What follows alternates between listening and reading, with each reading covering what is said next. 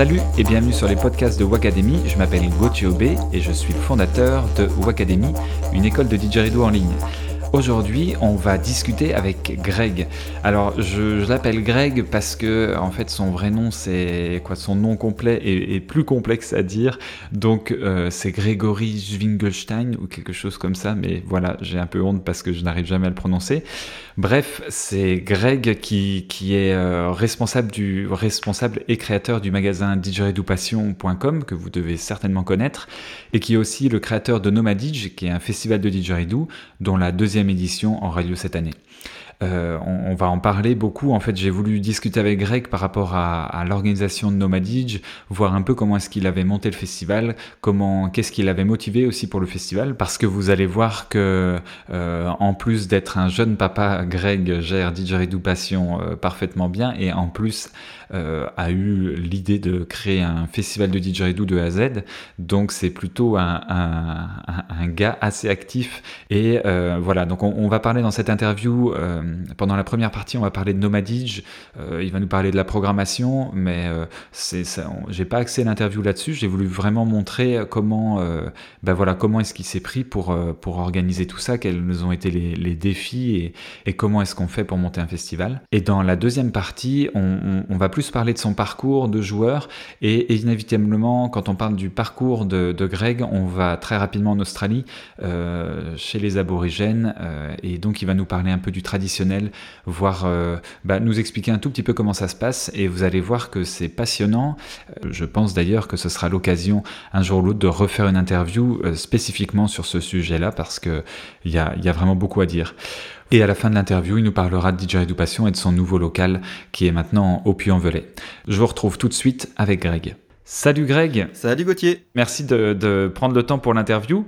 On va parler un peu de, de ce que tu fais euh, pour le didgeridoo. Alors on va surtout s'axer sur, sur un truc qui est important, euh, quoi, qui est important, qui, est, qui va bientôt arriver, qui est le festival Nomadidge, dont euh, la deuxième édition aura lieu le 5, 6 et 7 juillet 2019 à Saint-Jean-du-Gard. donc là, ça va être une grosse partie de l'interview, même si je vais te questionner un peu sur ce que tu as fait aussi à, à, côté par rapport à ton parcours et par rapport à Didgeridoo Passion. On va commencer donc avec Nomadidge. Est-ce que tu peux nous en dire un peu plus par rapport à la création de Nomadidge Parce qu'en fait, il y a déjà, quand tu as créé Nomadidge l'année dernière, il y avait déjà le rêve de l'aborigène, il y a l'arbre qui marche, il y a Tribal Elec. Euh, Tribal Elec, c'est plus sur du didgeridoo, plus contemporain, électro.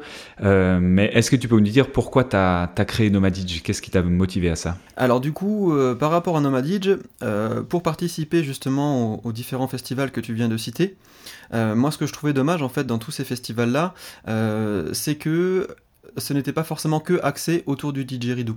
C'est-à-dire que le didgeridoo a quand même une place assez forte dans, tous les festivals, euh, mais je trouvais qu'il manquait vraiment euh, quelque chose qui s'axe sur ce, but-là.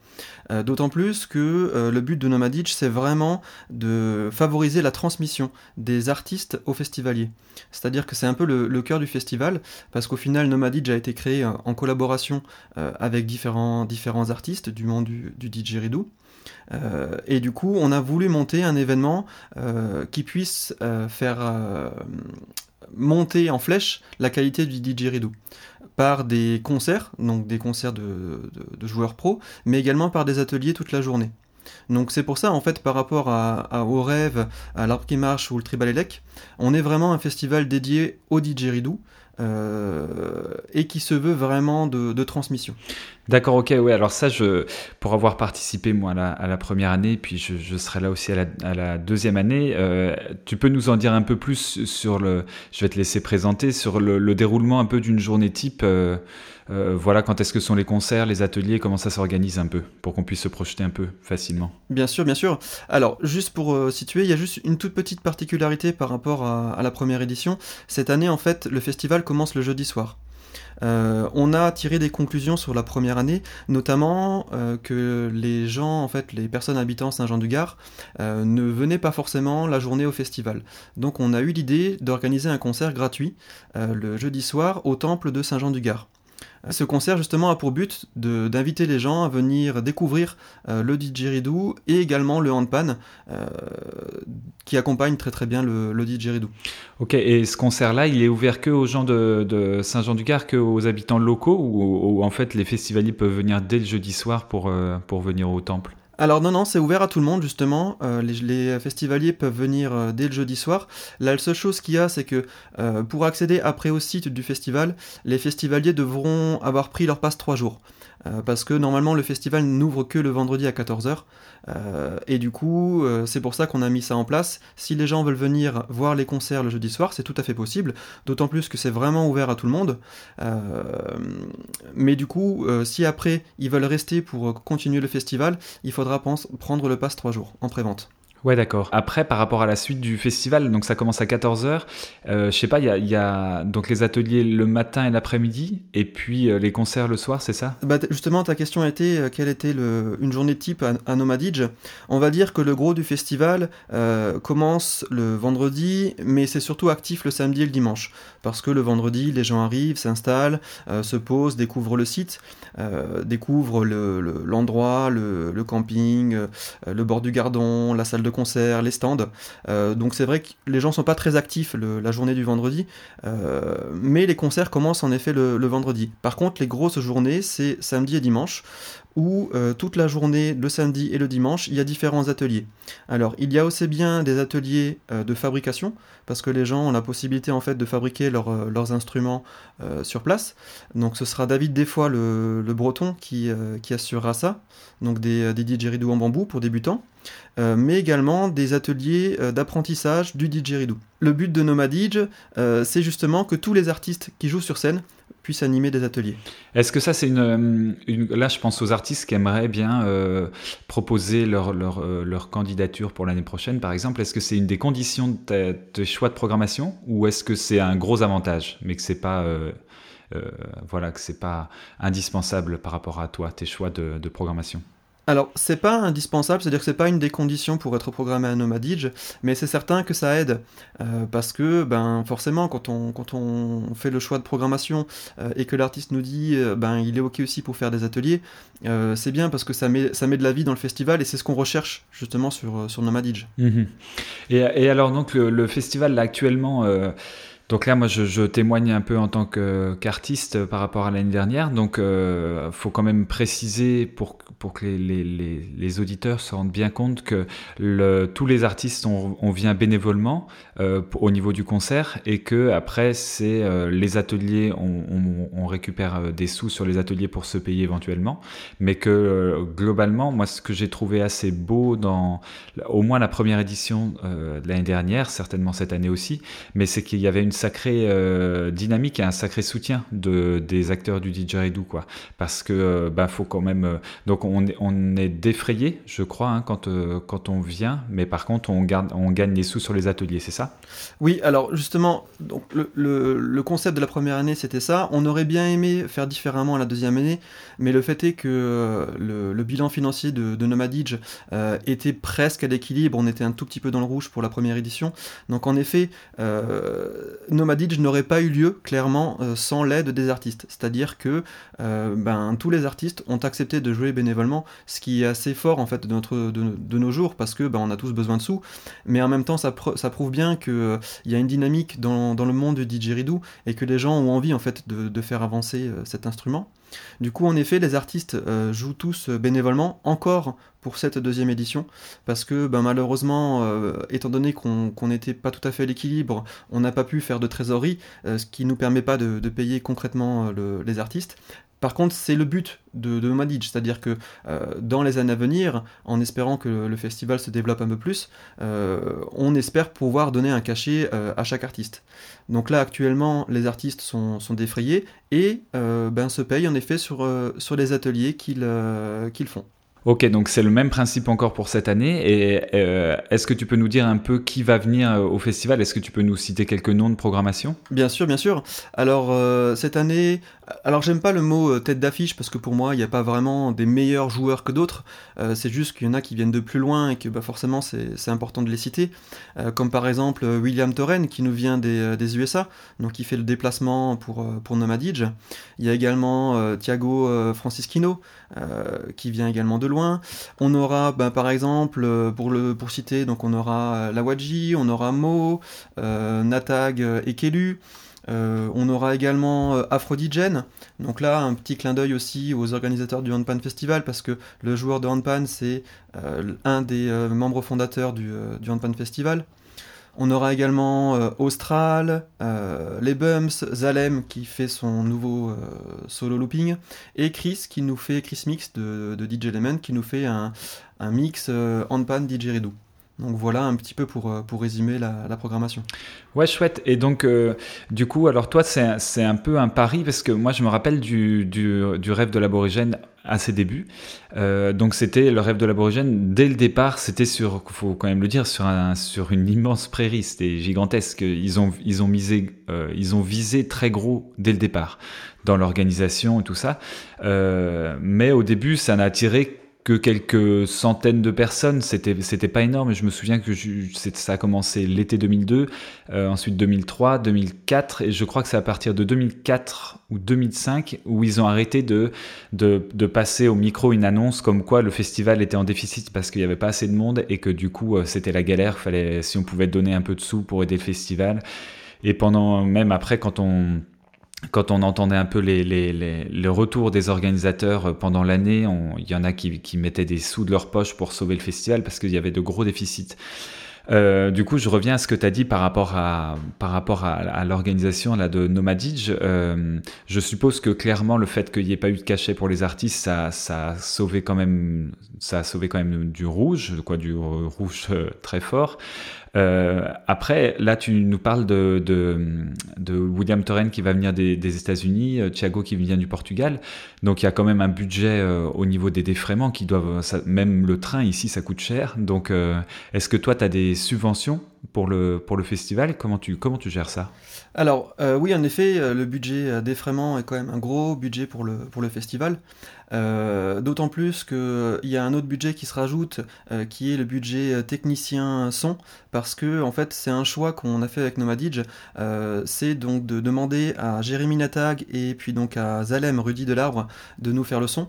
Donc ces personnes-là, bien entendu, sont payées euh, parce que c'est un travail qui est énorme pendant le festival. C'est 10 euh, heures de présence, un travail en amont, c'est beaucoup beaucoup de, temps et d'énergie. Donc là aussi, c'est également un, gros budget. Donc pour répondre à ta question, malheureusement, le festival n'a aucune subvention. Euh, c'est pas faute de faire des dossiers. Ce qu'il y a, c'est que euh, le festival est trop petit, trop récent, euh, et selon les dernières sources, donc ça a été une des réponses à un des derniers dossiers, n'est pas assez novateur. du coup, il ne répond pas aux critères de demande de subvention. Du coup, on se débrouille tout seul, mais je tiens quand même à souligner qu'on a un sponsor qui est donc l'enseigne Roadsign, qui nous soutient depuis la première année. Donc l'an passé, euh, ils nous avaient euh, versé une, chouette dotation financière, mais également en équipement, euh, à savoir qu'ils avaient fourni des t-shirts à tous les bénévoles, des casquettes à tous les bénévoles, et également offert pas mal de petits, petites goodies pour les festivaliers.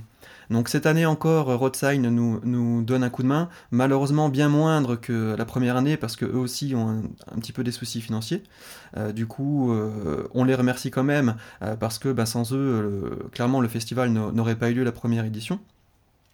Donc, donc merci à eux. et après, ben, comme tu le disais, ben voilà, j'engage mes fonds propres. C'est-à-dire que ben, pour le fonds de roulement de départ du, festival, euh, ben, j'y injecte euh, mon argent personnel. Voilà. Et euh, c'est pour ça que, comme tu disais par rapport à Hervo, euh, euh, certains orgas ont été de leur poche. ben, la première année, ça a été vraiment ma peur parce que bah, au final, je suis un tout petit et que j'y ai injecté des gros sous et que bah, je suis déjà content d'avoir été dans le rouge, mais presque, presque à zéro. Donc c'était, c'était quand même super encourageant. Ouais, ouais, ouais, c'est sûr que pour une première édition, c'est, c'est très encourageant, ouais. Et, donc, du coup, il faudrait à peu près quoi C'est quoi le, nombre de personnes qu'il faudrait atteindre en fait, le nombre de, personnes sur le site pour que pas seulement que Nomaditch ne soit pas dans le rouge, mais que pour que ce Nomaditch soit soit pérenne sur le temps, quoi. Oui, alors là, si on parle de festivaliers purs, donc c'est sans compter les standiers, les bénévoles et les artistes hein, euh, présents sur le site, vraiment en entrée, dans l'idéal, il faudrait être euh, à peu près à 200 passes 3 jours. Ah oui, 200 passes 3 jours. Et 200 passes 3 jours, tu... ça tourne quoi au niveau du budget ben, Alors, c'est pas que ça tourne, c'est que du coup, on serait euh, à l'équilibre plus, c'est-à-dire qu'on aurait remboursé toutes les dépenses. Donc là, c'est déjà un, gros point. Euh, et après, il y, aurait, il y aurait les autres rentrées financières, comme par exemple le bar, comme les revenus des stands, euh, qui feraient que du coup, le festival pourrait faire des bénéfices. Oui, d'accord, ok. Pour être à l'équilibre, euh, voilà, ce serait 200, 200 festivaliers. Ah oui, 200 festivaliers, c'est largement, quoi, c'est raisonnable, quoi parce que euh, je pense que quoi je sais pas combien il y a de, milliers de personnes qui qui sont dans le didgeridoo mais euh, après c'est sûr qu'il faut être motivé pour se, déplacer. Moi je, je sais qu'en stage j'en parle régulièrement de Nomadidge et puis euh, on me demande toujours où c'est. Et puis suivant là où le stage j'ai donné évidemment c'est en Bretagne ça fait vraiment une trotte. Mais mais il y a quand même des Bretons qui se motivent. Mais mais ouais globalement c'est sûr que 200 personnes tu tu peux, tu peux les atteindre. Tu sais à peu près combien de personnes vous aviez fait l'année dernière? Euh, on était euh, à, pas loin des 200 l'année dernière, c'est pour ça qu'on était euh, presque à l'équilibre. 200 festivaliers purs. Par contre, ça fait à peu près en tout 350-400 personnes sur le site, parce que du coup, voilà, il faut compter toutes, les autres personnes, qui, qui sont présentes. en sachant que un petit point, c'est qu'on limite le nombre de personnes par jour à 500 sur le site. Donc c'est pour ça que en fait, en gros, on peut aller jusqu'à 5 voire 600, euh, mais par contre après on change de catégorie. C'est-à-dire que là, en termes d'organisation, euh, on est assez simple pour le, pour le festival parce qu'on ne dépasse pas les 500 personnes par jour sur le site. Euh, dès qu'on dépasse ce quota, en fait, on a des obligations euh, pour, euh, pour euh, organiser un festival et qui du coup fait que ça augmente encore les budgets et ça devient une beaucoup plus grosse organisation. Ah oui d'accord, donc en fait c'est, le, c'est surtout au niveau légal quoi que, que ça devient plus compliqué après.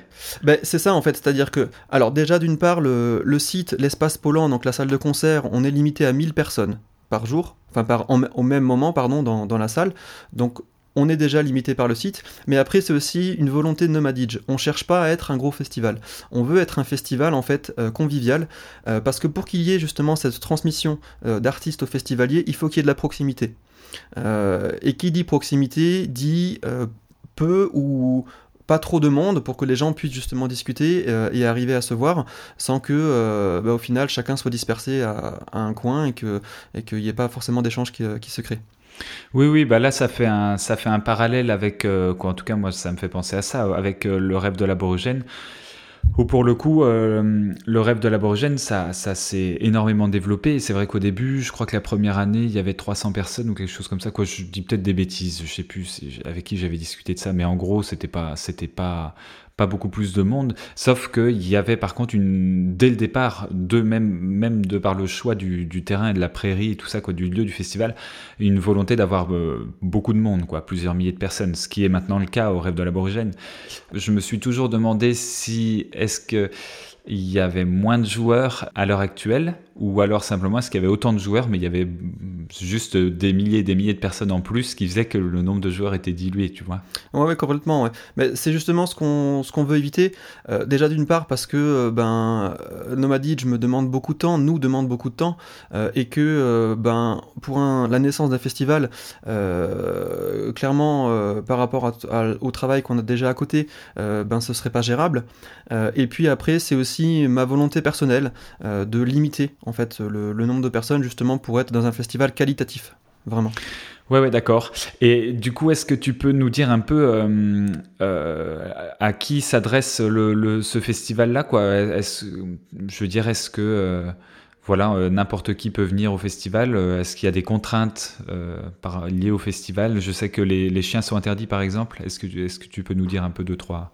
Oui, alors bah, en fait le festival est vraiment ouvert à tout le monde. C'est-à-dire qu'il n'y a pas de, critères de sélection, hein, si je peux dire, des personnes. par contre, le lieu restreint certaines choses, dont les animaux, parce que bah, il faut quand même savoir qu'on se trouve en ville, même si le festival est un peu dans un écrin par rapport au parc, au terrain de foot, le bord du Gardon, la rivière, la salle de concert, on est un petit peu dans, dans un espace privé. il n'empêche que, ben voilà, pour assurer la sécurité, en effet, le festival n'autorise pas les animaux. Donc les animaux doivent rester à, l'extérieur du site. et également le, côté sans alcool. donc ça, c'est pour plusieurs raisons. La première étant ben, le respect de la culture aborigène, bien entendu, euh, et tous les problèmes liés euh, à ce fléau qu'est l'alcool. Euh, donc pour nous, c'était évident que de faire un festival, ben, il serait sans alcool, parce qu'on n'en a pas besoin en fait hein, pour, notre, optique. et après, ben, forcément, qui dit sans alcool dit aussi soirée beaucoup plus saine, parce que ben, très souvent, en, fin de soirée, il y a des dérives liées malheureusement à l'abus la, d'alcool. Euh, l'entrée euh, est gratuite jusqu'à 12 ans inclus, donc euh, pour les enfants. Et puis après, c'est le, le tarif normal. En sachant qu'on, par contre, on ne fait pas de tarif réduit parce que bah, du coup, on est quand même déjà à un tarif assez bas pour, pour les entrées qui est à 20 euros par jour pour les passes journaliers et 50 euros pour, le, pour les passes 3 jours. ce qui fait que du coup, en fait, on ne fait pas forcément de tarif réduit ou de tarif préférentiel. Effectivement, moi, pour rapporter mon, petit témoignage par rapport à l'ambiance de Nomadic, ce que j'ai bien aimé, c'est que c'était effectivement donc sans alcool. Euh, ça, ça c'est vrai que ça, ça change vraiment l'ambiance. moi, qui, moi, je bois vraiment très peu et c'est très appréciable. Et c'est quand même, euh, euh, quoi, j'ai trouvé ça assez familial, quoi, tu vois, quoi, assez, euh, une, ouais, c'est une ambiance plutôt, plutôt saine et plutôt décontracte, quoi. Avec la rivière qui est à côté, on passe pas mal de temps dans la rivière, c'est assez agréable, à ce niveau-là. Bien sûr, bah, c'est aussi le but que ça devienne aussi un festival familial, parce que, bah, en fait, le site s'y prête beaucoup, étant donné qu'il y a aussi les jeux pour les enfants qui sont, qui sont intégrés dans, dans le site, et qu'il y a la rivière dans laquelle on peut se baigner. Alors bon, c'est pas une grosse rivière, hein, on a, on a 15, 20 cm d'eau maximum, euh, mais ça reste quand même très appréciable euh, en été. Ouais, d'accord. Et donc, pour le, juste une question technique, euh, pour, par rapport au camping, il y a, euh, il y a c'est ça, c'est sur le terrain de foot ou quelque chose comme ça? Bon, j'ai entendu qu'ils étaient en plein cagnard, les pauvres, mais c'est ça, c'est sur le, terrain de foot, un camping. Alors, en effet, euh, les places à l'ombre sont, sont, chères, malheureusement. Par contre, l'avantage, c'est qu'on est quand même sur un terrain de foot qui est arrosé, on va dire quasiment toute l'année, ce qui fait que l'herbe est quand même bien verte et bien fraîche. Mais en effet, c'est un petit peu l'inconvénient, c'est qu'il n'y a pas forcément d'arbres, étant donné que c'est un terrain de foot. Du coup, euh, le terrain est bien plat pour, euh, pour dormir, mais euh, il fait un petit peu chaud. Ouais, ok. Donc oui, et puis on est à Saint-Jean-du-Gard, ça tape un peu l'été, mais j'aimerais juste terminer toutes ces questions par rapport à Nomadidge, par rapport à, revenir un peu sur l'organisation du festival, parce que là, tu, tu, tu, t'en as pas beaucoup parlé, mais quand même, moi, je t'ai, vu de loin travailler sur toute l'organisation du festival, surtout l'année dernière qui était le lancement et donc la première année avec tous les trucs à monter. Il y a quand même un truc à dire, c'est que tu as monté, euh, bah, tu as fait tout tout seul. Quoi. Après, il y a eu bien sûr les bénévoles qui sont venus t'aider pendant le, pendant le festival, mais comment est-ce qu'on fait pour monter un festival tout seul? Je suppose que tu as plein de dossiers à monter, plein de paperasses, non? Ben, En fait, si tu veux, ça a été mon expérience. J'ai participé depuis des années à beaucoup de festivals et du coup, j'ai pu en tirer plein de conclusions de ce qu'il faut faire et ce qu'il faudrait éviter. Euh, du coup, euh, ben, à partir de là, quand, quand j'ai décidé de, monter euh, Nomadidge, c'est vrai qu'il a fallu partir de zéro. Euh, pour arriver à aboutir à un festival complet avec euh, tout l'aspect sécurité, euh, son ambiance à gérer. Donc en effet, c'est pas simple parce que ben en France, il y a quand même beaucoup de, formalités à remplir, que ce soit pour la création d'une association, que ce soit pour la sécurité, donc à savoir le, le service de sécurité qui veille sur le festival, les barrières à mettre en place pour encadrer le site, les services de secours, les pompiers, la gendarmerie, tous les dossiers de subvention, les dossiers de demande à la mairie, donc euh, qui du coup nous met à disposition le lieu, donc en fait il faut le privatiser, euh, donc euh, il faut faire des documents pour ça. Les demandes de mise à disposition pour tenir un bar, parce que même si on ne vend pas de l'alcool, on tient quand même un bar, donc il faut demander l'autorisation à la mairie pour vendre des boissons, etc., etc. Donc c'est vrai que ça a été un boulot énorme, vraiment énorme l'an passé et encore cette année, même si c'est vrai que la base documentaire est en place, du coup c'est un petit peu du copier-coller qu'il faut remettre à jour. c'est vrai que c'est un boulot qui, qui, me prend en fait un an. C'est simple, de toute façon, quand, quand le festival se termine, on fait le bilan et puis on repart pour, euh, pour la nouvelle édition. Parce que ben, il faut lancer la programmation, euh, il faut lancer euh, la mise à jour du site internet, la conception du site, et après tout ce qui est, bien entendu, ben, on passe par les affiches, par la conception, et tout ce qui s'ensuit. Et d'ailleurs, un, petit, un petit big up pour toi Gauthier, merci d'ailleurs pour, pour ton aide, parce que si, pour nos chers auditeurs, si on a un joli site internet, Nomadage, ainsi que de, de, de chouettes supports de com, c'est grâce à Gauthier parce que ben, du coup euh, voilà. petite dédicace. Oui petite dédicace mais c'est important de le souligner parce que c'est aussi un travail qui est long et qui, qui est important. Euh, et c'est aussi là-dessus euh, que j'ai voulu axer Nomadage c'est-à-dire que ce qui est intéressant sur Nomadage c'est que sur le site internet on a toutes les infos. Aussi bien de la programmation mais également des ateliers qui sont que donc les gens peuvent en fait s'inscrire s'inscrire pardon sur sur le sur internet donc demandent à réserver l'atelier et peuvent en amont justement réserver euh, les places pour le festival. Et ça a très bien marché la, première année, ça marche plutôt bien aussi pour la deuxième année, euh, et ce qui permet en fait aux gens de savoir ce qu'ils vont pouvoir faire euh, sur le, site en fait la journée. Ouais, ouais, ouais, ouais, ouais. Oui, ça, je pense que c'est quand même vraiment important à notre. bah, c'est pas moi qui vais dire le contraire avec Wacademy et tout mon développement en ligne du, de Didgeridoo, d'avoir une, une, présence internet, sur Internet qui soit claire et lisible et qui soit bien présentée, quoi. Je pense que ça, c'est vraiment important. Je voulais juste finir euh, par rapport à, ta question concernant le, est-ce que c'est dur de monter un festival? Euh, C'est pas dur, mais en fait, euh, c'est important quand même de suivre des règles. C'est-à-dire que on peut pas faire ça n'importe comment et puis à n'importe quel endroit. La chance qu'on a, c'est qu'on a quand même la, municipalité de Saint-Jean-du-Gard qui nous soutient énormément, qui du coup nous ont mis beaucoup de choses en place pour pour le festival. et c'est vrai qu'on a trouvé un lieu qui se prête parfaitement au concept de, de. Euh, du coup, c'est vraiment un, travail commun entre et les élus euh, et nous-mêmes euh, pour, pour monter le festival en amont, que ce soit pour la base documentaire, mais également pour montrer bah, voilà, que le monde du didgeridoo, bah, il a évolué et qu'on peut faire un festival sans alcool, sans avoir de problème, et ouvert justement à, à, un public très, très large, et que ça marche. Euh, sans, sans, voilà, se dire que euh, oh, bah, c'est encore un instrument bizarre, euh, des gens bizarres, pas du tout, bien au contraire. Là, on est sur le, sur le, qualitatif et le, côté technique de, l'instrument. Oui, parce que toi, quand es, alors on va partir un peu là-dessus, quand tu as discuté, déjà, comment tu as fait pour trouver le lieu quoi? Parce que Ouais, comment tu peux nous raconter un peu? Bien sûr, ça a été un peu un hasard. C'est-à-dire qu'à la base, Nomadidge n'aurait pas dû avoir lieu à cet endroit-là, euh, mais en fait sur les plateaux du Cos, euh, sur le site de Isabelle Durand, euh, à Nomadels, et en fait, il y a eu un, souci avec le site, c'est-à-dire qu'il y a une rêve party qui s'est installée juste avant Nouvel An, donc c'était l'année dernière, et du coup, en fait, ce qui a malheureusement saccagé le site.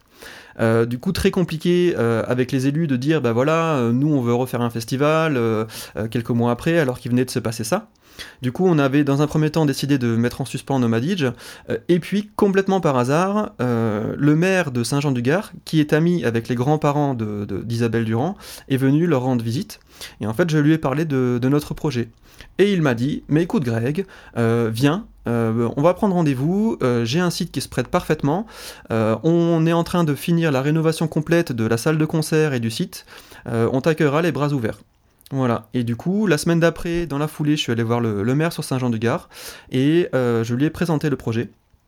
Et en fait, il a été vraiment séduit euh, parce qu'il a vu que derrière il y avait une structure et puis un dossier concret qui, euh, tenait la route euh, et que ben on avait la volonté de, créer un nouvel événement et qui correspondait parfaitement à ce que la ville voulait faire à cet endroit-là. Ah oui, c'est ouais, c'est génial, c'est une belle histoire quoi on a, on a toujours tendance à s'accabler quand arrive une mauvaise nouvelle et puis hop, derrière, il y a, y a, une bonne nouvelle comme ça, c'est super.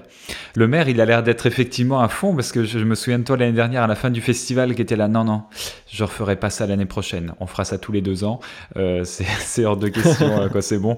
Et puis, euh, et le maire, alors je sais pas comment il a trouvé les mots pour te convaincre, mais euh, apparemment ça vient du maire, en tout cas, le, fait de recommencer encore cette année, quoi. Il a l'air d'être vraiment, euh, d'encourager le festival, lui.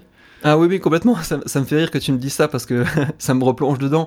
Et c'est vrai qu'à la fin du festival, j'étais mais sur les rotules, pardon, parce que ben, avec la fatigue, le stress euh, et puis toute l'organisation, euh, on s'était dit ah non mais c'est pas possible de, de, refaire ça euh, l'année prochaine. c'est trop de travail et puis même si c'était un bilan super, on était vraiment heureux de, de l'édition, mais on était juste tellement fatigué. Et en effet, le maire était venu nous voir tout de suite le lendemain du festival parce que en fait, il avait été séduit ben, par l'ambiance, par le respect euh, sur le fait que le site était extrêmement propre, qu'il n'y a pas eu de nuisance pour les, voisins euh, et que tous les gens étaient vraiment très très contents.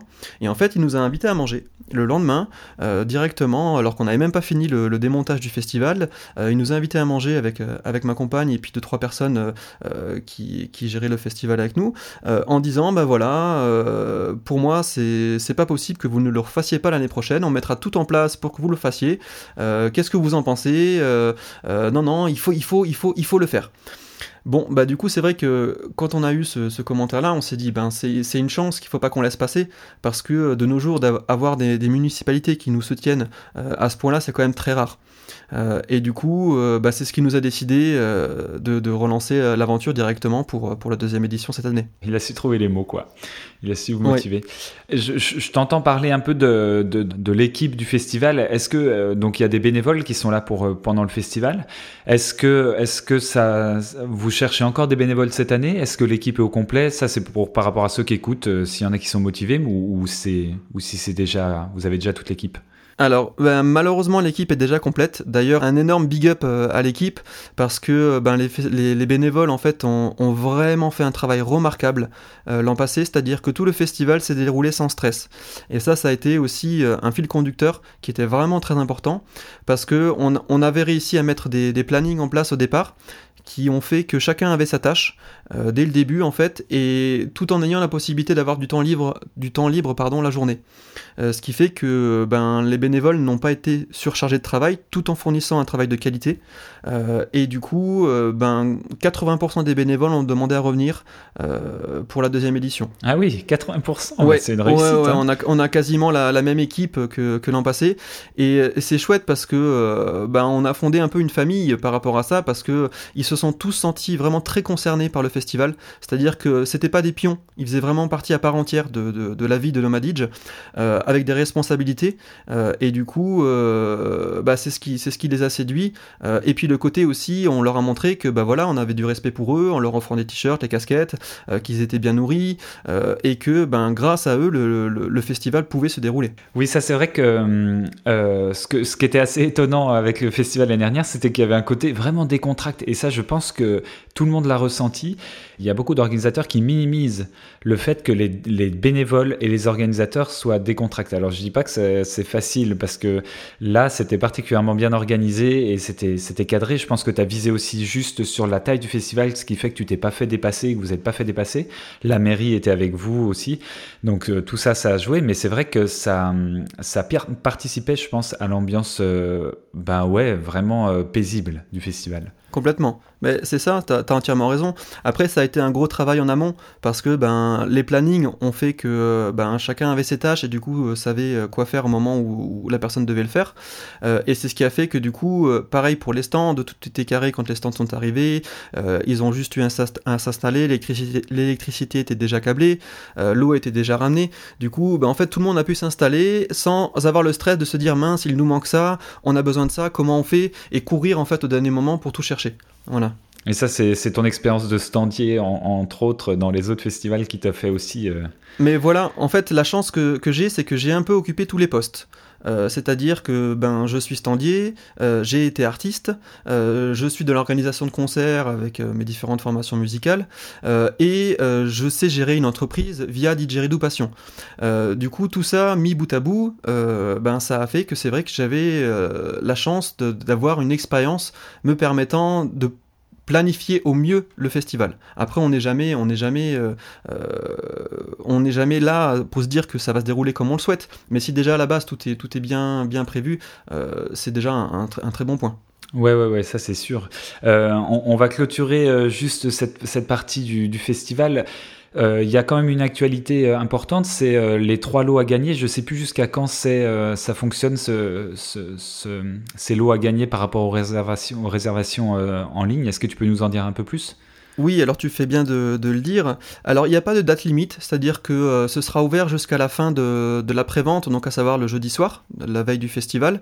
Donc la, chance qu'on a, c'est qu'il euh, y a des, euh, personnes qui ont souhaité de leur propre initiative, c'est-à-dire que c'est même pas Nomadic qui a demandé ça, ce sont les personnes qui, qui ont proposé ça, d'offrir en fait des lots pour les préventes. Donc, euh, c'est-à-dire que chaque personne qui va acheter euh, un une passe en prévente sur, euh, sur Internet aura la possibilité de gagner un de ces trois lots.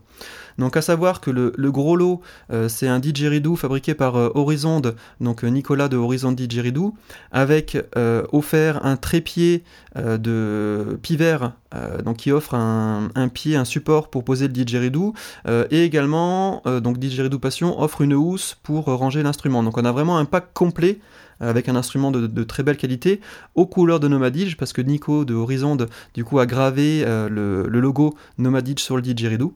Donc ça c'est vraiment un, très très beau lot. Ah oui, j'ai vu ça à la photo sur, euh, sur Facebook, ouais, c'est chouette. Ouais, c'est chouette, bah, c'est une idée qu'on a eu en commun plutôt que, plutôt que de mettre autre chose. Et il m'a dit, bah, écoute, qu'est-ce que t'en penses si je, si je grave euh, le, logo Nomadige Je fais, ouais, c'est une super, super idée, ça sera bah, voilà, le didgeridoo à gagner de, de Nomadige. Euh, du coup, le deuxième lot, c'est pas des moindres non plus, c'est un AirDidge, donc c'est un didgeridoo de voyage en carbone. Donc là encore euh, offert, donc c'est le c'est un Suisse hein, qui, qui, offre ça au festival. Euh, donc c'est aussi très chouette parce que ben c'est un super cadeau qui a quand même une valeur de plus de 300 euros également. Et euh, le troisième lot, c'est euh, un autre support de Didgeridoo. Donc là, euh, Piver, donc Laurent, nous offre un support. ben voilà, si la personne possède un Didgeridoo, Laurent lui offrira un, support haut de gamme pour poser son instrument. Ouais, super. Bon, ben voilà, l'info est passée. C'était quand même important de le, le dire parce que c'est quand même pas rien de, Quoi, ça fait des, ça fait des beaux, des beaux cadeaux quand même à recevoir, quoi. Ouais, tout à fait. Mais c'est surtout que euh, si on, peut juste passer un mot aux, personnes. Euh, c'est important en fait de, réserver les préventes, non pas qu'on veuille vendre absolument des places, c'est juste qu'en fait pour l'association ça donne une visibilité euh, beaucoup plus forte avant le début du festival et ce qui nous permet d'anticiper beaucoup de choses. C'est-à-dire que si on sait qu'on a déjà, euh, par exemple, 150 euh, préventes, ou si on sait qu'on en a que 20, bah, du coup, c'est pas du tout la même chose en termes de boissons, en termes euh, d'organisation par rapport à la sécurité, etc. Donc, du coup, c'est une aide, en fait, de, de, de, réserver les préventes. Oui, d'accord, ouais, c'est bien de l'avoir dit très clairement comme ça. Ouais. Bon, bah alors ça veut dire que arrêtez d'écouter ce podcast, allez réserver votre place et puis vous revenez écouter la suite. Exactement, foncez. foncez, ouais. Ça, je mettrai les liens évidemment sous, sur la page du podcast, euh, les liens pour la réservation, euh, la billetterie de Nomadic. J'ai vers le site internet évidemment de Nomadic. On va clôturer, quoi. On va fermer un peu cette partie sur Nomadic pour parler un peu de toi et de ton parcours quand même. Alors, euh, on n'a pas énormément de temps, mais je voulais. Euh, le, thème principal c'était Nomadic, mais je voulais parler un peu de, toi, ton approche du didgeridoo, de la culture aborigène, et puis après la création de Didgeridoo Passion pour quand même présenter ton univers. Euh, de manière euh, globale. Euh, donc toi, tu, joues depuis 99. Euh, je t'avais déjà, j'avais déjà fait une interview sur tout ton parcours il y a deux ans sur mon blog, mais c'était par écrit. Est-ce que tu peux nous dire ce qui t'a attiré dans le dans le didgeridoo Oui, alors bah, en fait j'ai entendu le didgeridoo et c'est un son qui m'a littéralement appelé. À l'époque, euh, j'y connaissais rien du tout, mais c'est comme en fait si j'avais eu euh, une info euh, de la vie qui me disait tu dois faire quelque chose avec cet instrument. C'était tellement fort, en fait, ça a été quelque chose qui m'a qui m'a pris au trip que du coup euh, j'étais Alors que j'étais- tu étais au lycée, non? T'étais Oui, quoi T'avais c'est 16 ça. ans, euh, C'est ça, tout à fait. Ouais, ouais, j'étais au lycée et en fait c'était un de mes professeurs qui avait été en Australie, en terre d'Arnhem, euh, et qui avait ramené un instrument traditionnel euh, au lycée, et qui avait fait une démonstration euh, en fait euh, lors des journées portes ouvertes. Et j'avais entendu en fait ce son et c'était quelque chose d'extraordinaire. Et hasard, encore une fois de plus de la vie, euh, ce professeur est devenu mon professeur principal. Euh, et du coup, euh, ben, forcément attiré par cet instrument, je lui ai demandé de, m'expliquer et on a commencé en fait à jouer ensemble. Donc c'est lui qui m'a transmis les, premières vibrations. Et petit clin d'œil, parce que du coup c'est assez rigolo de- d'en d'en venir à ça, il va jouer à Nomadidge cette année.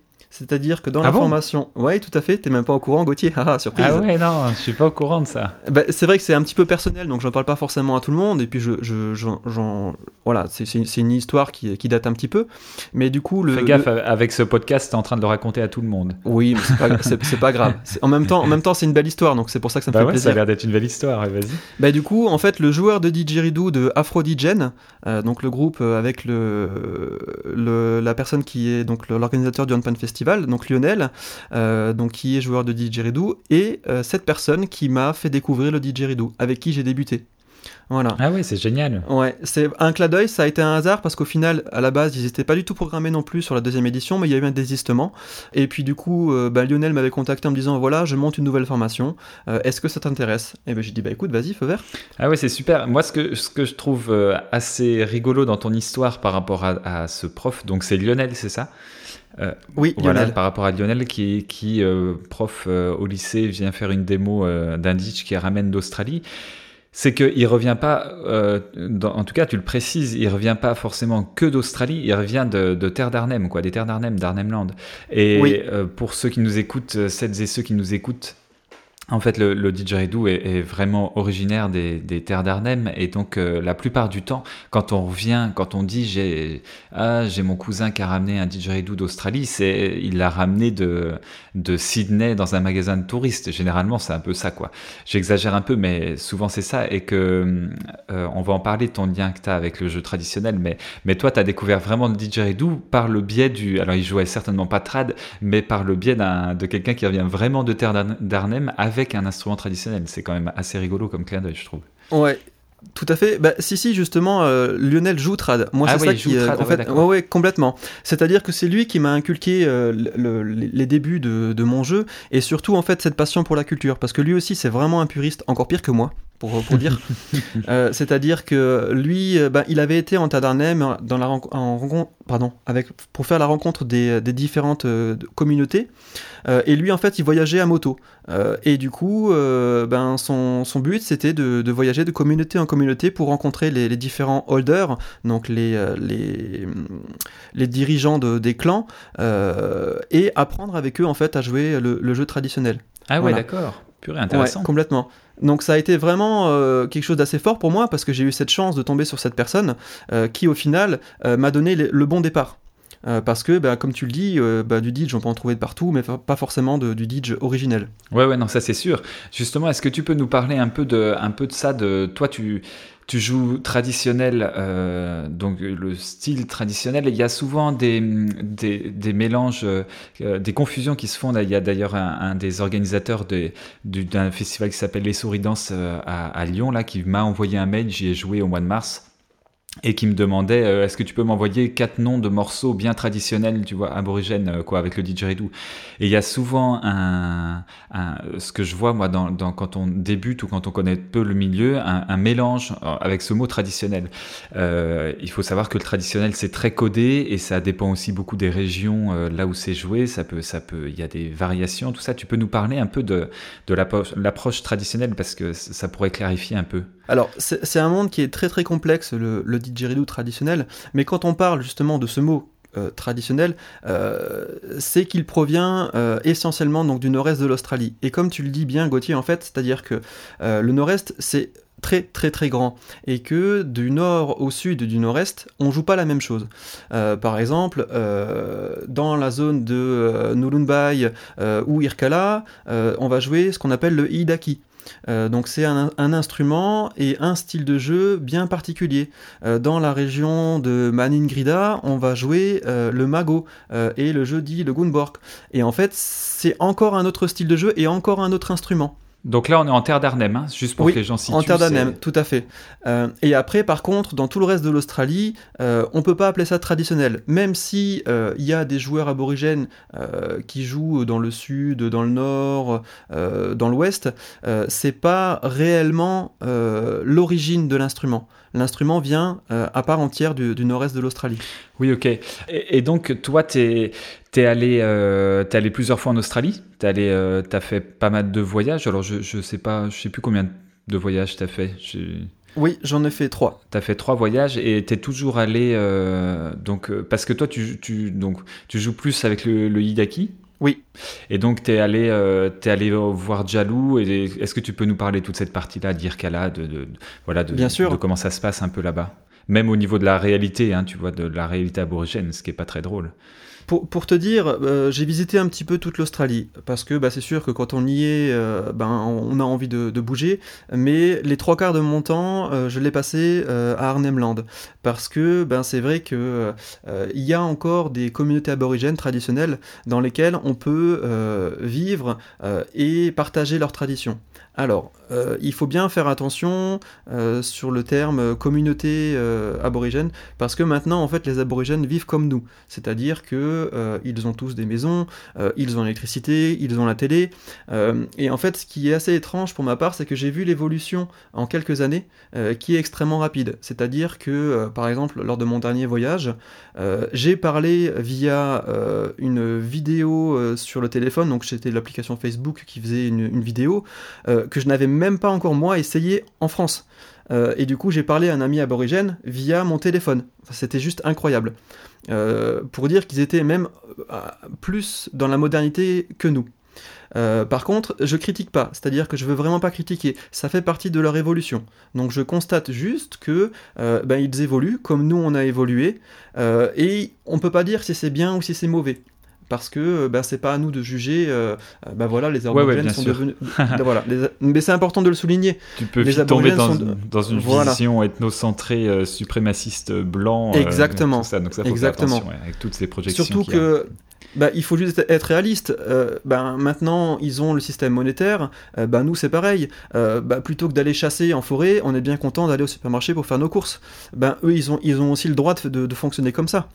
Euh, ce qui est juste, moi ce que je trouve, pardon, par, contre, la seule chose que je trouve dommage, euh, c'est euh, du coup, c'est que toutes leurs traditions changent. Et que malheureusement, le, comme la transmission est orale, donc ce sont les anciens qui transmettent oralement aux jeunes, ben, malheureusement en fait il y a actuellement une perte de tradition parce que ben, il y a de plus en plus d'anciens, donc ce qu'on appelle les, les, holders qui partent et qui n'ont pas forcément eu le temps de transmettre aux jeunes parce que les jeunes ne s'intéressent plus ou beaucoup moins à ces, choses-là, euh, de par le côté modernité où bah, ils préfèrent aller euh, en ville euh, pour aller dans un bar ou jouer au foot entre copains ou au rugby parce que c'est vraiment le sport national en, Australie. donc il y a vraiment ce côté de la culture où, c'est un, un petit peu dommage. Après, en effet, euh, le, Hidaki, euh, pour ma part, ça a été euh, un, joli coup de cœur parce que je trouve ce genre d'instrument et de jeu très très intéressant.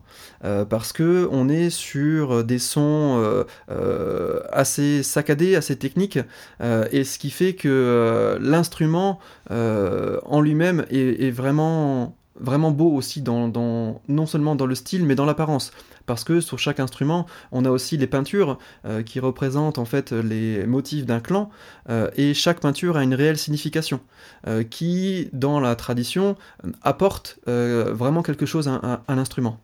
Parce qu'en fait, quand tu, quand tu joues... Quand tu joues un morceau, un rythme, je sais même pas quel, quel terme employer en fait, un phrasé traditionnel. Oui, un, un, pattern. Un pattern. comment ça se passe en fait? Parce que euh, moi, l'image que j'en ai du traditionnel, euh, c'est ça, découle un peu d'une discussion que j'ai eue avec Meryl, tu sais, le, le, hollandais. Oui, Donc Meryl, pour ceux qui connaissent pas, c'est un joueur de didgeridoo qui, qui, joue beaucoup trad aussi et qui jouait avec Liz dans un groupe qui s'appelle euh, Triple D, qui s'appelait Triple D et qui était, euh, voilà, ils ont eu un certain rayonnement dans les années 2000. Euh, mais quand j'ai discuté avec Meryl, c'était en Suisse, je crois l'année dernière, quand au festival de DJ suisse, et lui disait en gros le trad, donc je pense qu'il parlait le même, la même partie de, de, ce que tu joues. il disait il y a 13 sons 13 sons de base et après on les met un peu dans tous les sens. J'ai l'impression qu'il y, a ce côté-là, donc là il m'a certainement fait un résumé euh, très pédagogique, euh, histoire que j'ai une vision à peu près d'ensemble. Euh, c'est certainement beaucoup plus compliqué que ça. Mais est-ce que est-ce que c'est c'est très cadré? Parce que souvent dans les sociétés traditionnelles, c'est c'est il y a des lois très cadrées. Il y a des chants très cadrés, tout est très cadré quand même. Il y a pas, il y a peu de place à une forme de créativité, comme on pourrait parler ici en, en, Occident de la créativité où tu fais vraiment ce que tu veux avec ton ditch contemporain, quoi. Tu vois, tu, peux même ne plus faire le bourdon, tu peux faire du beatbox, tu peux faire quoi ce que tu veux, tu vois. Mais tu as entièrement raison, en fait, c'est très codifié. Euh, c'est-à-dire que vraiment pour resituer le, Hidaki, euh, ou le, enfin, le didgeridoo, on va dire dans le nom, euh, parce que le Hidaki c'est un des noms des instruments. En fait, en gros, dans, les cérémonies, comment ça se passe Il y a en règle générale trois personnes, à savoir un chanteur, un joueur de clapstick et un joueur de Hidaki ou de didgeridoo, suivant comment on veut l'appeler. Et en fait, ce qu'il faut savoir, c'est que le, plus important n'est pas le didgeridoo, il vient vraiment en dernier.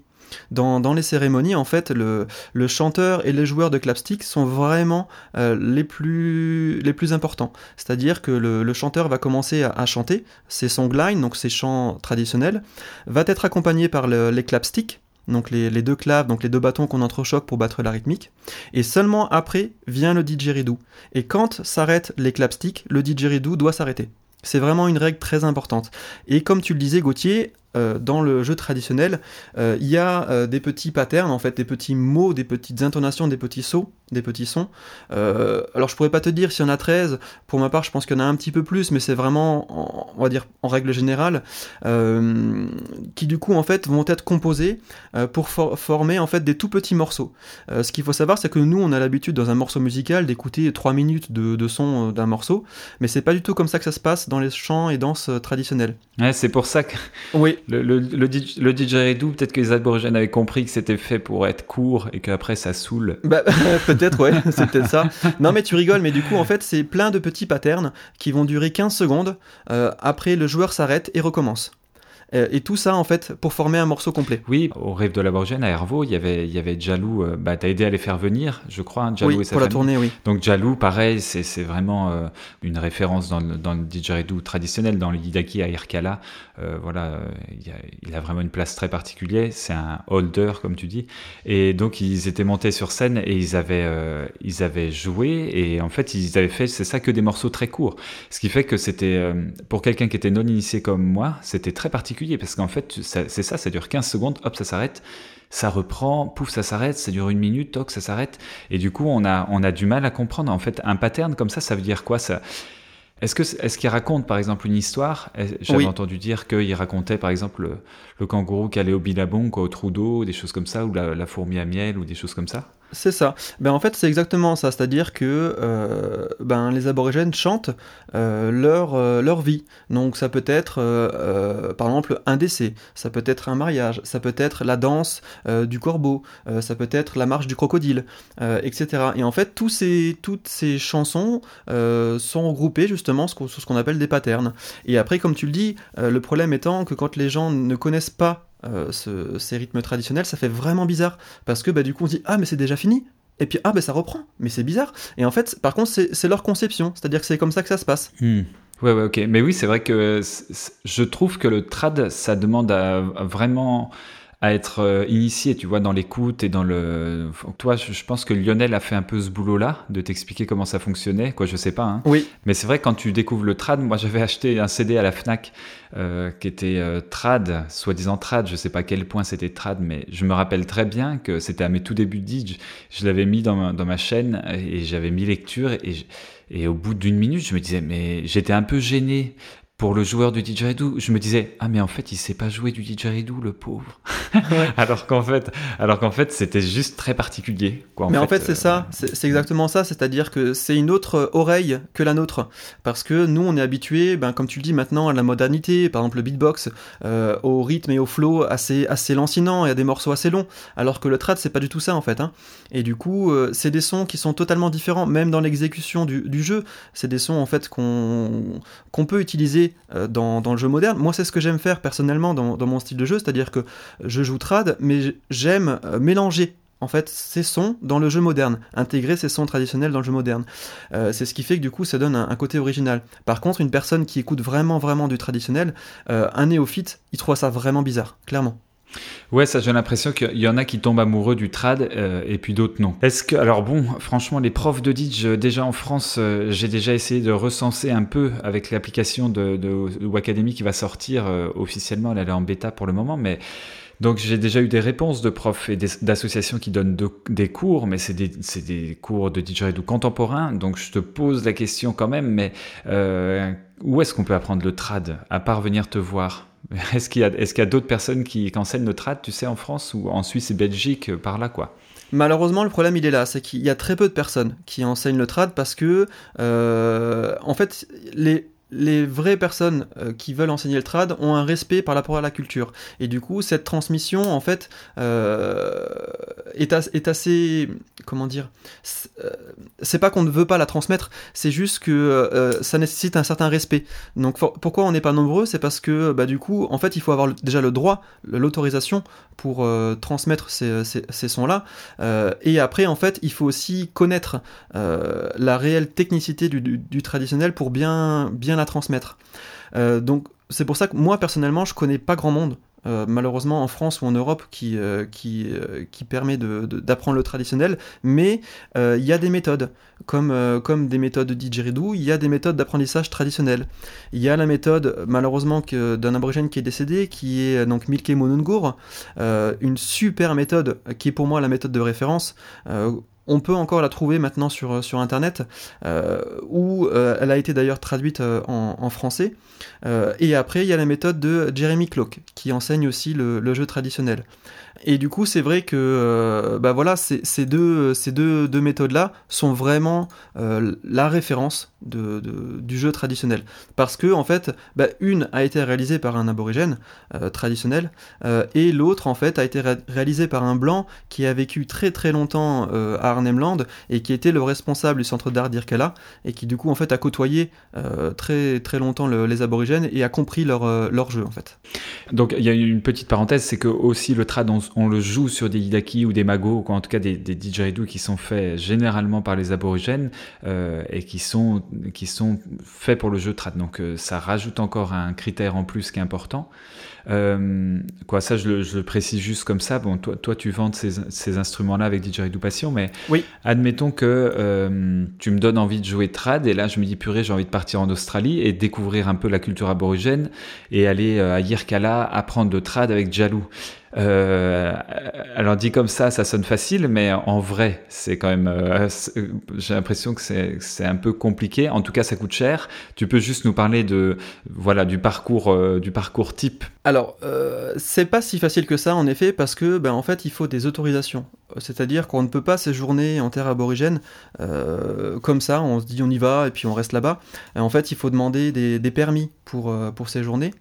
Euh, et après, pour euh, intégrer la communauté, en fait, c'est pareil, c'est-à-dire qu'on ne peut pas arriver là-bas en se disant voilà, euh, salut, je viens te rendre visite. Il y a des règles en fait qui sont, en place là-bas, et en fait, il faut quand même aussi avoir conscience qu'il y a des dangers.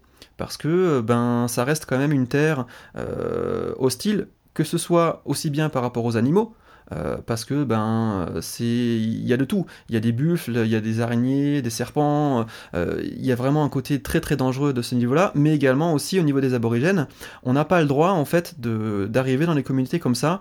Euh, d'autant plus que dans beaucoup de périodes de l'année en fait ils font des cérémonies dans lesquelles les blancs ne sont pas autorisés Euh, et du coup, en fait, avant ça, il faut se, renseigner. Donc c'est pour ça, il y a des, centres d'art qui, qui aident euh, à ça, notamment le centre d'art d'Irkala, voire même celui de Maningrida, euh, qui permet d'être mis en relation avec des personnes qui peuvent à ce moment-là conseiller les gens sur un potentiel trajet ou une potentielle visite des aborigènes. Je rebondis juste Gauthier parce que du coup je voulais aussi euh, souligner, il y a un site internet qui est très très bien, je te transmettrai le lien, euh, qui est le Iidakidawi. En fait, c'est la Bible euh, du, du, du d'Arnhem la Bible traditionnelle d'Arnhem sur laquelle en fait on peut tout trouver. Elle est en français, en anglais, euh, en espagnol et, d'autres langues. Là, pour le coup, si, une personne en fait veut en, savoir plus sur le, côté traditionnel, euh, c'est vraiment un site que je recommande parce que euh, il y a des interviews d'aborigènes et toute une, c'est un peu un Wikipédia du jeu traditionnel, si on veut.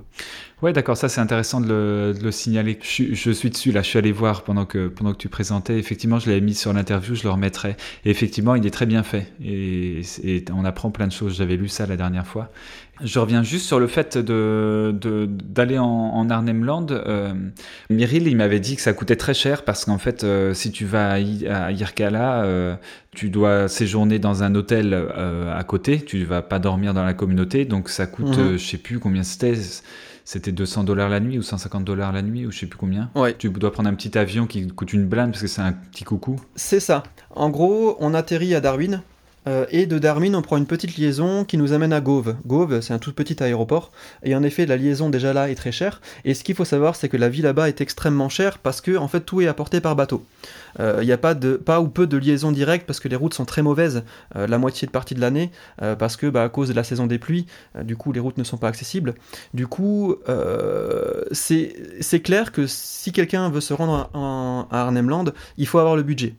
et comme le disait Myril, alors on peut, accéder dans les communautés, c'est-à-dire qu'on peut planter des tentes dans les communautés, c'est possible, mais il faut déjà avoir euh, une certaine relation avec les aborigènes. Moi, c'est ce que je faisais quand, euh, j'y allais. La chance que j'avais, c'est que du coup, ben, étant donné que j'étais adopté euh, et que je pouvais vivre avec eux et, et du coup passer du temps avec eux, je pouvais rester chez eux, donc planter la tente dans, dans leur jardin, il n'y avait pas de souci. Par contre, une personne lambda ne pourra pas faire ça. Donc en effet, il faut prendre des petits hôtels ou des petites chambres et c'est hors de C'est comme tu le dis, 150-200 euh, dollars la nuit, euh, ce qui est un budget énorme, vraiment énorme quoi. Hein. Et après, euh, il faut aussi penser à location d'un véhicule, parce que ben, c'est immense, et que ben, si on veut se déplacer, étant donné que ben, il n'y a pas grand-chose aux, alentours, et eh ben, il faut louer un véhicule. Et qui dit location de véhicule, dit assurance, dit permis, dit gaz, essence. Donc tout ça, en fait, mis bout à bout, oui, c'est une organisation, clairement, et un budget. Mhm. Je, trouvais ça important quand même de préciser ça parce que c'est on y, on y va pas les mains dans les poches quoi. Hein. Surtout à, quoi, à c'est particulier parce que c'est vraiment tout à l'aise des terres d'Arnhem mais tu aurais une anecdote à partager avec nous dans de, de, tes voyages? On n'a pas eu le temps de développer trop toi ton expérience que tu as eue là-bas, mais est-ce que tu aurais une anecdote qui te viendrait comme ça? Bah, Oui, une petite euh, assez, assez rigolote. Euh, bah, en fait, j'étais pareil dans une communauté euh, perdue, perdue dans le bush, et puis là j'entends quelqu'un qui dit Greg, Greg derrière moi. Et en fait, euh, bah, j'ai retrouvé un ami suisse euh, qui euh, était en voyage en même temps que moi, donc qui était Mathias Muller. pour ceux qui le connaissent, c'est aussi un, bon joueur de didgeridoo et qui est également un magasin de, vente de Hidaki en Suisse. Et en fait, on s'est trouvé au même endroit au même moment. Ah oui. c'est assez rigolo parce ah que ben, c'est quand même euh, voilà à l'autre bout de la terre euh, dans dans un pays immense euh, et que du coup on se retrouve à cet endroit-là au même endroit au même moment quoi. Donc c'était voilà la, petite petite anecdote. Ah oui oui c'est rigolo ça. Effectivement il y a quelques mordus de traditionnels comme ça qui s'investissent dont Mathias Müller fait partie effectivement et, et qui est très il a l'air d'être très investi en tout cas aussi dans le trad lui. Oui complètement on pourrait continuer à discuter de tout ça. J'aurais plein de questions que j'avais même pas préparées là, tu vois, mais que, qui me viennent quand tu t'écoutes. Et du coup, euh, ça vaudrait presque le coup de refaire euh, juste une interview euh, à un moment donné sur, sur toute la culture aborigène, sur tes expériences là-bas. Euh, voilà, là on commence, je vois le temps qui passe, euh, donc on va, on va devoir tourner un peu la, cette page-là, mais on, va présenter en, en 3 minutes DJ Passion, histoire que ceux qui nous écoutent puissent te connaître un tout petit peu plus aussi à travers DJ Passion, même si c'est pareil, je pourrais te faire une interview juste sur DJ Passion, mais DJ Passion, tu l'as, tu l'as créé, c'est, je sais plus, c'est 2007, quelque chose comme ça, 2006, 2000... 2006, juillet 2006. Ok, tu l'as créé en Alsace, tu es resté en Alsace. Euh, jusqu'à là, il y a peu, et là, tu viens de déménager au, Puy-en-Velay, tu peux juste nous présenter un tout petit peu ton, ton nouveau lieu, tout ça, comment est-ce qu'on peut venir te voir, des choses comme ça? Oui, alors bah, du coup, euh, bah, c'est vrai que c'est une chance euh, que, que j'ai pu avoir. Donc on a déménagé en janvier et on se trouve donc dans un tout petit village qui s'appelle Loud. et maintenant, la chance que j'ai, c'est que ben, j'ai un bel espace de vente, donc un, peu comme on, dit maintenant un open space, dans lequel en fait je peux exposer les instruments. et du coup, ben voilà, les gens peuvent venir me, voir sur rendez-vous. Donc là, par contre, il vaut mieux m'appeler avant parce que bah, c'est pas ouvert euh, tous les jours donc je reçois sur, euh, sur rendez-vous. Et du coup, euh, c'est vraiment avec plaisir que, je partage ma passion et, euh, ma connaissance sur, les instruments et la culture aborigène. Donc faut surtout pas hésiter à me contacter si bah voilà, les gens passent dans le coin, faire un petit détour et puis venir échanger sur, ces instruments. Surtout qu'en boutique, bah voilà, j'ai non seulement le, les, instruments, les didgeridoo, mais également de, de l'art aborigène du nord-est de l'Australie. Donc il y a aussi toute, toute une part de la culture là qui peut être euh, euh, expliquer et puis euh, du coup ça permet de voir en fait les supports de les supports traditionnels. Ouais, ouais, c'est bien ça. Donc il y a le, magasin physique comme ça, et puis il y a le magasin en ligne. Donc ça, la plupart des gens connaissent. C'est didgeridopassion.com, c'est ça? Pareil, je mettrai le lien. Hein. Oui. Donc en gros, si on veut euh, acheter un didgeridoo sur ton site, comment, comment ça se passe? Donc on peut écouter le didge et puis euh, on, a certainement moyen, je suppose, de te contacter pour avoir quelques conseils ou est-ce que les gens peuvent te téléphoner ou... Oui, bien sûr. Ce qu'il faut savoir, c'est que derrière euh, Didgeridoo Passion, ben, je, suis tout seul. du coup, bah, si quelqu'un vous répond, c'est moi. et il bah, faut surtout pas hésiter à me contacter, bah, soit via le formulaire de contact ou même par téléphone, il y a les coordonnées sur le site, si les, personnes veulent des renseignements. Et en effet, sur Didgeridoo Passion, euh, j'ai souhaité regrouper en fait euh, les meilleurs, si je puis dire, fabricants euh, européens, australiens et mondiaux de, de didgeridoo, parce que ben, je me suis posé en fait en tant que demandeur à l'époque de, de didgeridoo et que ben, je ne trouvais rien du tout. Et je me suis dit, mais punaise, il faut faire quelque chose, c'est pas possible quoi. et du coup, du fil de, de, fil, comment on dit ça, d'année en année, ben voilà, j'ai réussi à tisser un, réseau en fait de euh, des fabricants euh, et euh, ce qui me permet en fait de regrouper sous Didgeridoo Passion les meilleurs fabricants en fait français, européens, mondiaux et australiens. Voilà. Oui, c'est vrai que pour, pour rajouter, excuse-moi, je te coupe là, mais pour rajouter à ta présentation de Didgeridoo Passion, je précise quand même qu'il n'y a pas beaucoup de magasins de Didgeridoo au monde. Et si on regarde un peu, il y, a, il y, y, en a quelques-uns en Australie. Il y a hum, Didgeridoo Bress, euh, il y, a, euh, y a quoi euh, Galerie Spirit Spirit Gallery, je comprends toujours. Mm. Il y a Didgeridoo House, je crois, qui est en Suisse. Oui. Et puis après, il y a un magasin aussi Aboriginal Art. Il y a Outback, LA Outback aux États-Unis mais qui n'ont pas forcément. Euh, euh, je, je suis pas sûr qu'ils aient des instruments, beaucoup d'instruments haut de gamme, elle est Outback. Mais en tout cas, oui, quand on regarde un peu tous ces magasins-là, déjà, ça, en fait très peu dans le monde. Et puis en plus, euh, pour connaître un peu les différentes propositions qu'il y a, c'est clair que toi, tu, te places plutôt bien pour un petit Français loin de l'Australie comme ça. tu as bien fait ton chemin et tu. Quoi là, j'en ai déjà parlé ça dans un podcast, mais c'est sûr que c'est même pas spécialement la peine d'aller en Australie pour trouver les meilleurs instruments quoi. Ça, j'ai fait tout un podcast là-dessus, je pourrais le mettre aussi, mais je voulais, je tenais à le préciser quand même que tu faisais du bon boulot avec Didgeridoo Passion, quoi. Oui, ben ça porte son nom, c'est-à-dire que ben Didgeridoo Passion, Pour moi, c'est avant, avant d'être euh, d'être un commerce, c'est ma passion et c'est ma vie. Donc du coup, euh, c'est ce que j'explique aux gens. Je cherche pas à vendre pour vendre. Moi, ce qui m'intéresse, c'est que quand les, les, personnes viennent chercher un instrument, c'est qu'ils repartent avec l'instrument, the instrument, l'instrument qui leur correspond et non pas juste un instrument parce qu'il faut vendre. Voilà, moi c'est ça qui me touche, quand les personnes trouvent quelque chose qui leur correspond, euh, et quand on voit dans leurs yeux, en fait, et dans, dans, le, ressenti, euh, waouh, c'est ça que je recherche, mais c'est, waouh, et en fait c'est cette, euh, cette sensation-là que moi j'ai eue, et que je retrouve à chaque fois, en fait, au niveau, au niveau des clients, et je trouve ça vraiment chouette, quoi, parce que c'est allier et la passion, et ben voilà, le boulot de tous les jours qui, qui me fait vivre. Ouais, ouais, ouais, bah ouais, non mais c'est très chouette, ouais. C'est ça qui est quand même plutôt pas mal dans le monde du didgeridoo, c'est que c'est quand même souvent des passionnés, que c'est je trouve que on a cette chance pour le moment de ne pas être trop euh, euh, pourri par. Euh, en fait, c'est un truc tellement petit que qu'il faut vraiment être passionné pour se lancer et essayer de vivre de ça, quoi. Parce que je veux dire. Oui, mais c'est ça, c'est ce qu'on appelle un marché de niche, en fait. Et puis un marché d'expérience, parce que c'est pareil, on n'acquiert pas la technicité et puis les connaissances sur un didgeridoo en, en une année. Donc euh, bah, c'est comme toi, c'est pareil. Euh, bah voilà, tout, tout, ton apprentissage et tout ce que tu as monté à Academy, c'est ce que tu c'est ce que tu es, et ce que tu vis depuis des années, et ce qui te permet aujourd'hui en fait de, de monter ça parce que c'est ton expérience. Mmh, mmh. Bah oui, clairement, oui. J'ai toujours pour habitude de, poser trois questions quand je suis en interview comme ça à la fin. Euh, trois petites questions bonus euh, avec des réponses très courtes et très rapides.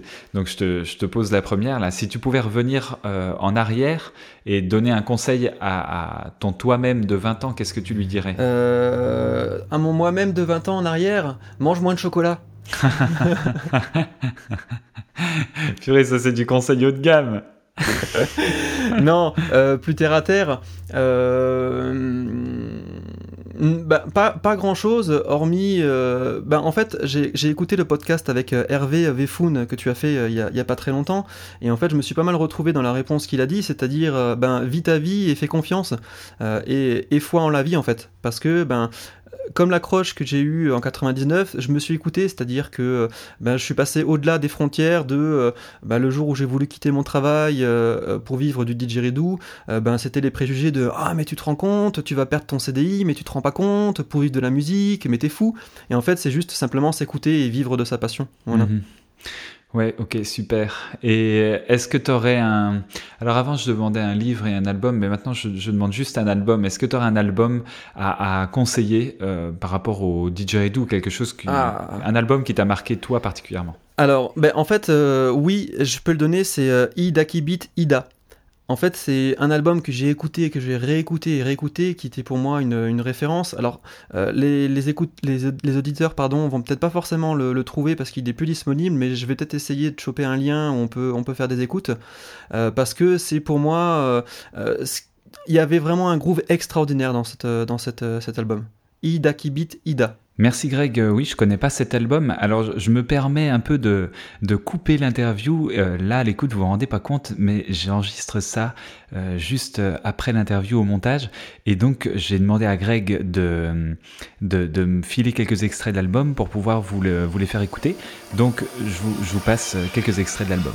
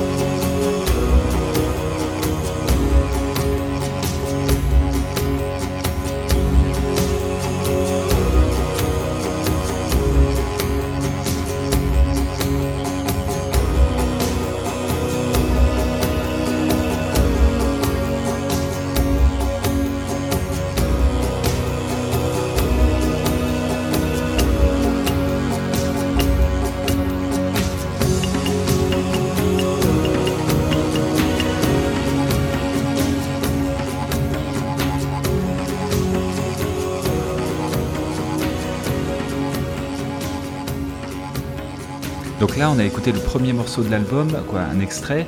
Et euh, Greg, je lui ai demandé un peu quel, quel morceau il préférait. C'est le premier, le troisième, le quatrième et le dixième. Donc on va, on va écouter maintenant le troisième morceau.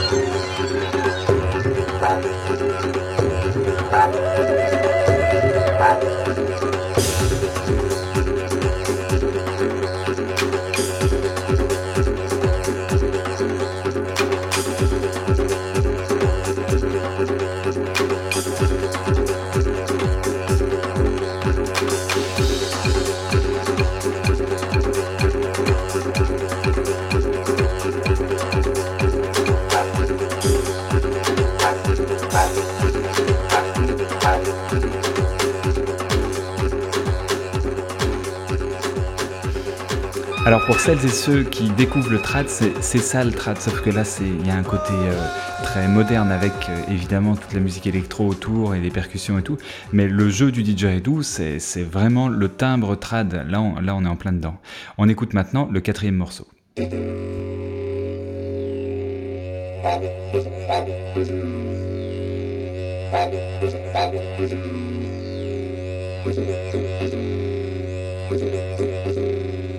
나는 나는 나는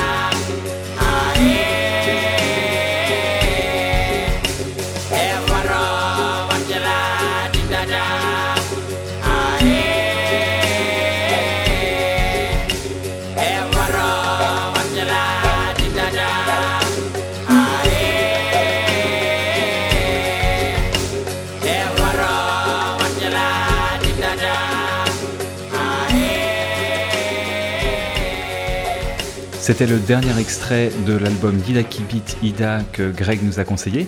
Euh, je reviens discrètement sur l'interview avec Greg pour la dernière question. Et, le dernier, la dernière question, est-ce que tu aurais une citation ou un proverbe qui te vient souvent à l'esprit? Euh, Oui, un proverbe que je dis souvent, c'est euh, Dans la vie, toutes ces questions de volonté, car celui qui veut, peut pour un gars qui a monté un festival de didgeridoo tout seul, c'est bien. c'est pas mal. ouais, c'est pas mal, ouais, tu le mets bien en application. Bon, ben voilà, ben on arrive au bout. Je te remercie pour toute ton, ta patience et d'avoir répondu aux questions, d'avoir joué le jeu de l'interview. Avec plaisir, Gauthier. Et puis, euh, ben voilà, tu m'enverras les liens et puis on mettra tout ça sous le, sous le podcast. Et puis j'espère que, voilà, longue vie à Nomadidge. Yes, merci, au plaisir de tous vous voir. Ouais, à bientôt. Salut Greg. Merci Gauthier. Ciao, ciao.